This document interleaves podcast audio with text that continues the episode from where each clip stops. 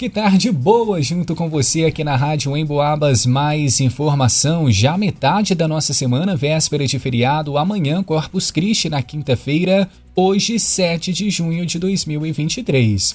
É um dia agitado para a maioria das pessoas que amanhã param né, suas atividades, seus trabalhos. Alguns também já emendam até a próxima segunda-feira, no dia 12. Até mesmo percebi na saída do almoço aqui, pessoal, que agito, mas que agito que estava essa São João Del Rei. O centro lotado, os mercados também completamente lotados. E a gente observava algumas pessoas já fazendo as compras para o dia de amanhã, se antecipando um pouquinho e pode aguardar, porque depois do final do expediente hoje vai ficar também bastante movimentado aqui na nossa cidade histórica. Mas olha só, a gente vem agora com Enfoco, hoje com a entrevista especial Começando mais uma edição aqui nas ondas da 92,7 e lembrando que já estamos ao vivo em imagens lá nas redes sociais pelo facebook.com barra rádio em Boabas. Corre lá para você interagir com a nossa equipe, deixar a sua questão, participar à vontade. Vamos então aqui convidando o nosso amigo Douglas Guimarães, já está posicionado com a gente. Mas olha só, se tem um espaço em casa que gera mil e uma histórias, é a cozinha, né, gente? E não apenas por causa das reuniões com familiares e amigos, mas também pelos alimentos básicos do nosso dia a dia. Pelo menos uma vez na vida, todos já questionaram a origem de um produto ou já criaram altas teorias sobre o processamento de cada um. Então, nesta edição, a gente vai ter um bate-papo sobre mitos e verdades sobre alimentos. Nosso convidado é o coordenador do curso de nutrição do Unipitan, Douglas Guimarães. Agora sim, boa tarde para você, seja bem-vindo. Boa tarde, é bom estar aqui de volta. Muito bom. Seguimos e já tiramos uma dúvida muito comum, Douglas. Leite de caixinha versus leite de saquinho. Essa é tradicional, ninguém escapa. Qual é a diferença? Tem algo mais saudável? Consegue nos ajudar? Exatamente, né? A coisa que a gente sempre ouve, né? Que na verdade leite de caixinha não é leite de vaca.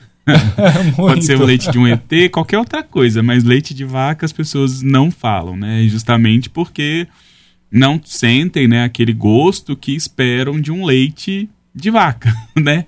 Mas na verdade, eu, essa brincadeira, eu sempre faço isso com os meus alunos, né? Porque eu falo assim, eu sempre faço esse questionamento e pergunto: ah, e o leite de caixinha, né? Porque sempre tem essas teorias, essas controvérsias do que, que ele é feito, né? E eu falo, é leite de ET, só pode, né? Porque leite de vaca é que não. Esse é terrestre, então. Exatamente. Mas brincadeiras à parte, na verdade, tanto o leite de caixinha quanto o leite de saquinho são leites de vaca, né? Então, é, são provenientes do mesmo animal. Na verdade, toda vez que a gente fala leite, a gente subentende que seja de vaca. É óbvio que a gente sabe que tem de outras espécies e aí cada um recebe a denominação específica. Mas é, por que, que o leite de caixinha, teoricamente, ele é mais aguado né, do que o de saquinho, ou principalmente daquele leiteiro que eu compro, né? Tem muita gente, a gente por ser uma cidade do interior, muita gente ainda compra direto do leiteiro, né? Dos produtores, Exatamente. E aí a questão é, por que, que o leite deles tem um sabor, por que, que é mais encorpado quando a gente compara com os outros? Na verdade, a grande diferença, né, para dar esse corpo, e aí diferenciar um leite de caixinha para um saquinho, para esse do produto direto do produtor, é a quantidade de gordura. Então, na verdade, a gordura é que vai dar essa, esse sabor mais acentuado para aquele que a gente consome direto do produtor, diferenciando um pouco do saquinho, principalmente para o de caixinha. Né? Então, não é que o de caixinha tenha mais água. Na verdade, a maior, o, o que mais tem em maior quantidade de componente no leite é água. O leite é basicamente composto por água. Ele chega a ser 80 e tantos por cento só de água. Então o restante é os outros constituintes, né? Então a gente consome água, né? Basicamente aí. Só que é óbvio que os nutrientes é que vão ser importantes para o nosso dia a dia, né? Então o que diferencia é a quantidade de gordura e por que, que o leite de caixinha dura mais do que o leite de saquinho, né? Porque aí outro questionamento, ah, eu vou abrir o leite de saquinho porque o leite de caixinha ele vai durar muito. É o processo que ele passa, mas não é aditivo, porque muita gente também vai falar assim, ah, é cheio de conservante o leite de caixinha. Não tomo leite de caixinha porque... Faz mal para a saúde. Exatamente. Então, não, na verdade, não pode ter conservante. É porque a gente não tem o hábito de ler rótulo. né? Se as pessoas tivessem esse, esse hábito, eles iam entender melhor o que, que eles estão comendo, né? Porque aí começam os questionamentos e a gente começa a entender melhor. Então a grande questão é que no leite de caixinha ele dura mais por causa de um processo térmico que ele passa, que a gente chama de esterilização, e aí é uma alta temperatura que faz com que os micro-organismos morram, ou seja, os bichinhos que tiverem lá, eles morram, né? E aí por isso que dura mais. E a única coisa que a gente pode adicionar no leite de é, caixinha é um estabilizante. Aí é justamente para não ter separação de fases. Por quê? O leite do, do produtor, quando a gente compra, se a gente deixar ele ali num lugar paradinho, o que, que vai acontecer? A gordura tende a subir, então vai formar aquela nata. O de caixinha não forma isso porque a gente adicionou o que a gente chama de estabilizante. E esse estabilizante é o único que pode, aí é, é, chama citrato, é legislado. Então a única coisa que pode ser adicionada é isso. Então não tem conservante, ele dura mais por causa de um tratamento térmico e a diferença de sabor que a gente sente de um leite integral para um desnatado é porque eu retirei gordura. Então é essa gordura que dá esse, esse gosto, esse sabor que a gente sente diferenciado. Muito interessante. E Douglas, só para a gente resumir então, os dois leites são saudáveis, tanto de caixinha quanto de saquinho. Exatamente. Aí falando em questões nutricionais, a gente não tem é, problemas relacionados a isso. Né? O que vai, obviamente, diferenciar um de outro é se eu posso, na minha dieta, e obviamente vai depender do nutricionista, passar para você se eu posso consumir um leite integral ou um leite desnatado. Porque a diferença entre um integral e um desnatado é justamente essa quantidade de gordura. Né? E uma pessoa que é, quer perder peso, provavelmente vai ser indicado ela consumir um leite desnatado e não um leite integral. Então, essa é a grande diferença que pode ter, mas nutricionalmente falando, não tem problema de uma forma geral. E o semi-desnatado? Então, aí a diferença do desnatado para o semi-desnatado e o integral é justamente o teor de gordura que eu tenho presente ali no leite. Então, o integral ele vai chegar aí até 3% de gordura, o semi-desnatado ele está entre 0,6, 0,5, desculpa, até 2,9% de gordura, pode ter essa grande variação, e o desnatado é abaixo de 0,5. Então, por isso que, na verdade, quando a gente. Muita gente não gosta né, do desnatado porque fala que tem gosto de água, porque praticamente não tem gordura. Então, isso aí vai depender, obviamente, do, do que o nutricionista te passa, pensando né, na sua especificidade, né, pensando no que, que é o, o seu objetivo naquele momento dentro da sua dieta. Maravilha, agora são 3 horas e 44 minutos. A gente muda de tema e fala sobre queijos, que são a base da gastronomia mineira. Tem algum melhor para consumo? E o queijo Minas Furadinho, por exemplo, ele é bom ou não? Então a gente já emenda, né? Porque é o básico. para poder fazer, obviamente, os queijos, a gente precisa do leite, né? Do então leite. são a, assuntos que são completamente interligados. Só para lembrar rapidamente, semana, semana passada a gente falou de questões de armazenamento, de acondicionamento. E eu acabei falando agora, né? A gente falou desses leites que a gente compra direto do produtor, né? Só chama atenção que comprei o leite direto do produtor, eu tenho que o quê? Ferver ele, né? Pasteurizar ele, porque eu preciso de matar qualquer possível bichinho, né? Microorganismo que tiver ali. Então é extremamente importante fazer esse processo dentro de casa. Naquele leite do, que eu comprei direto do produtor, não aqueles que a gente compra industrializado, tá? Bom, e aí falando agora do queijo Minas, né, que a gente utiliza justamente o leite, o coalho para poder fazer, é muito comum na nossa, nas nossas, na nossa cidade, enfim, no nosso estado, né? E aí muita gente gosta desse queijo furadinho, desse queijo Minas furadinho, porque acha que é mais gostoso, né? Mas aí é um contraponto muito ruim, porque queijo Minas furadinho não é legal. Não é não é legal. E muita gente vai reclamar vai agora, hein? Reclamar. e aí vai, vai reclamar com quem produz, né? Mas tem que reclamar, infelizmente. Bom, é, esse furadinho é provocado pela presença, é um indicativo que a gente tem, que a gente chama de coliformes fecais, tá? Obviamente, fecais a gente acaba associando a, a fezes, de uma forma geral. É, só que a gente não pode fazer essa associação direta porque os nomes são parecidos. Mas é um indicativo de presença de microorganismo, né, desses coliformes. E aí isso indica o que no final das contas? Que para isso acontecer, provavelmente na hora de fazer esse queijo, as pessoas não estão tendo é, higiene na hora desse processo. Então, alguma etapa, né, desse, de, de fazer esse queijo, as pessoas estão tendo má higiene. seja pessoal, né? Então, seja não lavar uma mão, seja não lavar o utensílio que está usando. E aí o microorganismo aproveita desse momento para crescer e se desenvolver e, e, vai levar à formação desses buraquinhos no queijo. Então, Nossa. ou seja, não é legal. Queijo Minas tem que ser lisinho. Para todos, então. É, nos queijos Minas, sim. Aí a gente tem os outros tipos de queijo, tipo gruyère, esses queijos mais é, robustos, digamos assim, mais caros. Aí tem alguns que a gente vê as oleaduras, né? Aí aquilo ali já é proposital. Aí já, é já é uma, uma outra, outra história. Questão, né? Isso. Agora, no queijo Minas, não é para ter, né, é, furadinho, tá? É para ser lisinho. Se tiver furadinho, é indicativo que a pessoa que está produzindo está produzindo, infelizmente, com má qualidade, má higiene. Já fica o recado então para a gente ficar atento, pessoal. E antes de continuar com o nosso bate-papo, Douglas, eu vou pedir para você reforçar para a gente, por favor, porque a nossa querida amiga Terezinha Lopes chegou por aqui e disse: por que o leite de caixinha não azeda e o leite de saquinho azeda? Então, aí a grande questão, né, é porque o leite de saquinho a gente faz um tratamento térmico, né, ou seja, a gente utiliza elevação de temperatura como se a gente fervesse, né? O leite de saquinho, a gente só ferve ele, a gente chama isso de pasteurização. Só que a temperatura que a gente utiliza quando a gente compara lá com o de caixinha é muito mais baixa. E aí, consequentemente, essas diferenças de temperatura influenciam nesse processo de armazenamento final desse leite, né? Por isso que, infelizmente, o leite de saquinho dura menos, porque ele foi pasteurizado e não esterilizado. Só para vocês terem uma ideia de diferença de temperatura, no caso do leite de saquinho, ele chega a 75 graus Celsius mais ou menos. O, o leite de caixinha, ele pode chegar a 150. Então, só essa diferenciação nessa temperatura garante essa questão aí de, de durabilidade maior.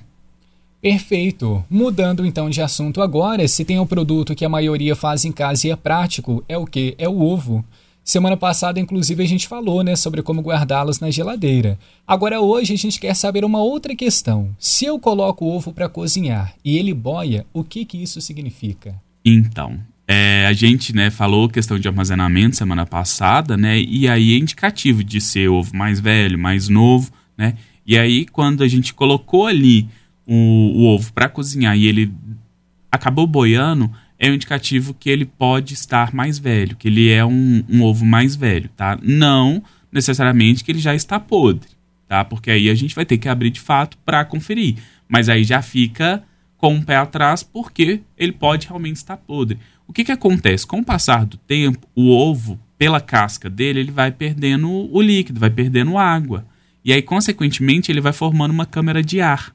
Esse ar dentro dele é que vai fazer ele boiar, porque até então ele fica pesado e aí ele é menos denso que a água, ou seja, né, a água, ele consegue afundar, ele é mais pesado do que a água.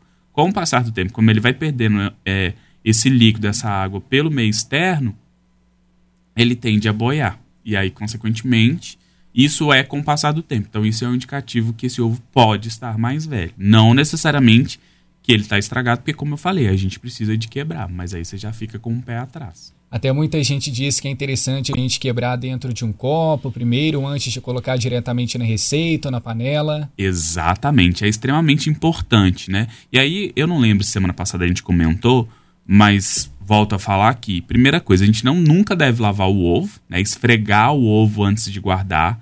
A gente tem que, é, infelizmente, né, ele vem sujo, a gente pode passar um pano úmido, mas sem é, esfregar, porque ele perde uma película protetora. E aí, consequentemente, se ele perde essa película protetora, pode entrar microorganismo. Então, isso não é pra gente pegar a esponja, porque tem gente que é meio doido da, de, da, limpeza. De, da limpeza, né? É louco com limpeza e aí esfrega kombucha. Não pode, né? O ideal é realmente... A gente pode lavar quando a gente for imediatamente consumir, né? Então, aí eu posso ter uma higienização melhor. E aí, só para complementar em relação ao ovo, que é a questão, né, que quando a gente quebra, primeiro, né, quebrar num recipiente separado, porque se ele tiver podre, eu posso utilizar, não, eu vou descartar, né? E a questão de quando a gente quebrar, tem um branquinho que aparece, não Exato. é a clara, não é a gema, mas é uma gosminha branca que aparece. Às vezes um pouquinho do lado ali da gema. Exatamente. Muita gente tem nojo E muita gente pega e tira pra porque acha que aquilo eu não devo comer. E fica até naquela batalha para conseguir tirar, porque é difícil. Exatamente, é difícil, não é fácil. E aí a grande questão, gente, aí é o oposto do, do, do ovo afundar. Aquela presença dessa gosminha branca, ela na verdade tem um nome. A gente chama, é um nome um pouco difícil, mas eu vou falar, chama chalaza ou calaza. Aquilo tá ali para centralizar dentro do ovo, né, sem estar tá quebrado, a gema. Com o passar do tempo, ela vai degradando. O que quer dizer isso no final das contas? Que se aqui, aqui, essa gosminha branca, essa chalaza está presente, é indicativo que o ovo está novo. Olha. Com o tempo ela é perdida. E aí você pode observar, qualquer um aí dentro de casa, observe que hora ela vai aparecer, hora ela não vai aparecer. Quando ela não aparece, também é um indicativo que o ovo já está mais velho. Muito não necessariamente podre, mas ele já é mais velho. Ainda sobre essa questão dos ovos, a Terezinha voltou aqui com a gente e mandou a pergunta: ovos existem melhores e piores, tipo de galinha caipira e o galinha de granja? Isso, é ótimo essa pergunta também. E aí, é, eu sempre também, esses, esses, esses questionamentos, né, quando a gente vai falar isso com os alunos, eles também fazem essa mesma pergunta, porque muita gente fala assim: ah, eu prefiro é, ovo caipira, porque é mais saudável, é mais gostoso. Aí, e ele é mais amarelinho, né? A gema, né? É mais, na verdade, amarelinho, mais laranjado, né? Um pouco mais escuro. Isso, do que o ovo do supermercado. O que que acontece? O que diferencia um do outro é a alimentação da galinha, né? Por a galinha que é criada, né, é, na horta aí de casa, ela vai ela não tem uma alimentação balanceada, né? Isso influencia diretamente nessa pigmentação dessa gema. E aí o que dá essa pigmentação é um é chama xantofila, mas nutricionalmente falando, que é para resumir a história toda, não tem diferença. É mais sabor mesmo para algumas pessoas que percebem, então é uma questão sensorial, mas nutricionalmente falando não tem diferença. E só para emendar uma outra questão, que aí tem gente que fala assim: "Ah, eu só gosto, eu não gosto de ovo branco. Eu compro aquele ovo mais vermelhinho, né, ovo de cor". E no mercado, se você for comprar, você paga mais caro pelo Bem ovo. Bem mais. Tem diferença nutricional? Nenhuma.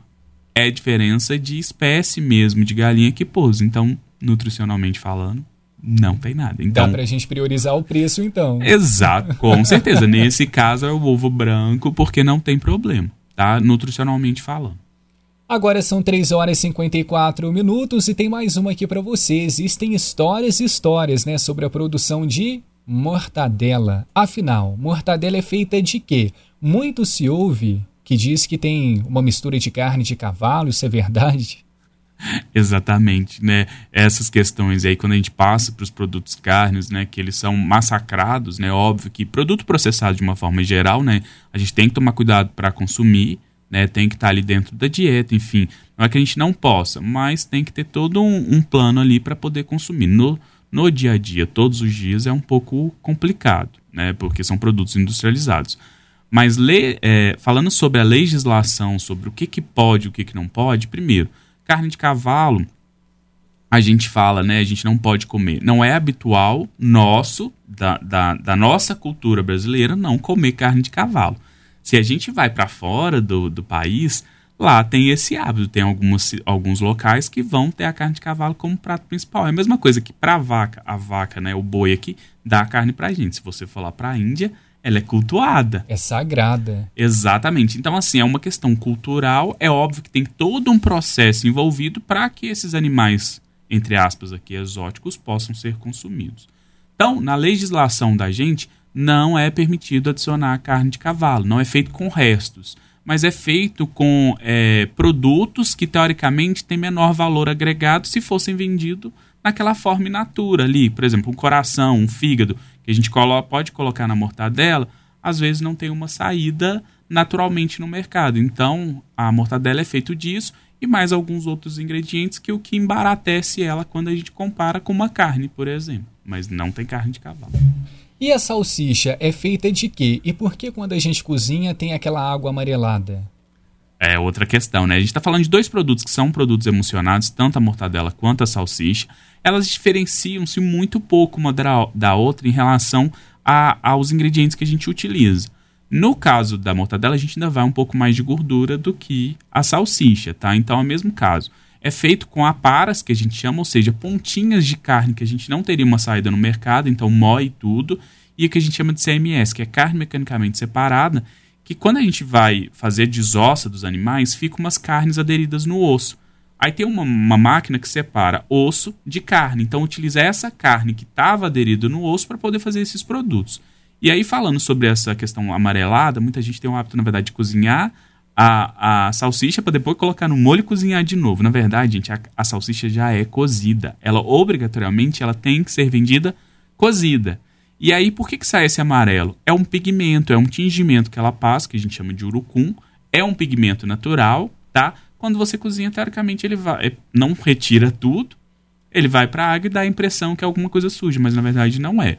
Eu comprei, não é que eu não possa cozinhar, mas não tem essa necessidade. A única coisa que eu tenho que falar é realmente fazer é realmente lavar por questões higiênicas mesmo e depois colocar no molho e e poder consumir aí tranquilamente. Então a gente já pode utilizar ela direta no molho? Pode, não, não precisa ter todo aquele processo então de hum, cozinhar primeiro. Nada, porque vai, não vai tirar é nada. E outra coisa, ela ainda vai inchar, você vai estar comendo mais água, porque se você observar, você deixa, mas ela, ela começa incha a inchar. mesmo, é verdade. Por causa de aditivo que tem ali, que é um aditivo que é colocado um deles justamente para reter água, e por isso que ela vai inchando, aí você está comendo é água. Então, não faz sentido. Olha só quantas descobertas aqui agora com o Douglas.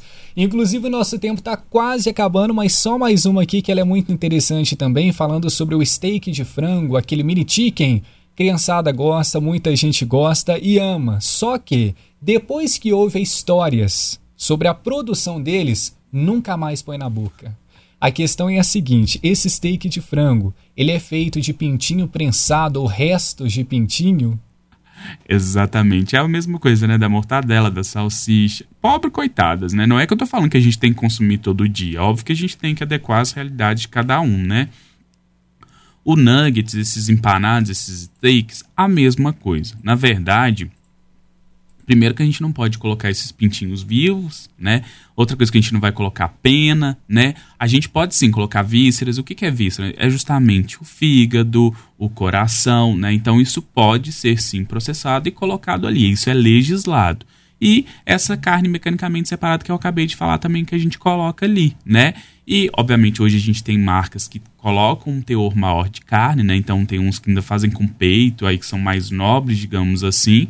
O que tem mais ali é outros aditivos. Então, assim, é, falando de resto de coisas que são teoricamente nojentas, isso, pela legislação, não pode ser colocado. Então, nesses tipos de produtos, não tem. Infelizmente, nessa época de fake news, a gente vê vários vídeos horrorosos e as pessoas acabam associando essas coisas, né? E, de, e acham que no dia a dia isso é feito e, na verdade, não pode. É legislado, né? Então, tem ali os ingredientes específicos que podem ser adicionados e estes não estão incluídos. Então pode comer à vontade sem medo e dor na consciência. Exatamente. Não, em relação a isso, pode ficar tranquilo. Maravilha, Douglas. Muito obrigado pela participação aqui com a gente no Enfoco, esclarecendo tantas questões aí básicas, né, da nossa rotina na cozinha, em casa. E a gente se encontra em breve de novo aqui no Enfoco. Com certeza, viu? Muito obrigado mais uma vez. Agora são 3h59, está chegando o Jornal Emboabas, edição das quatro. Um abraço para você e lembrando que a entrevista fica disponível lá no facebook.com barra rádio Emboabas em vídeo também. Já voltamos.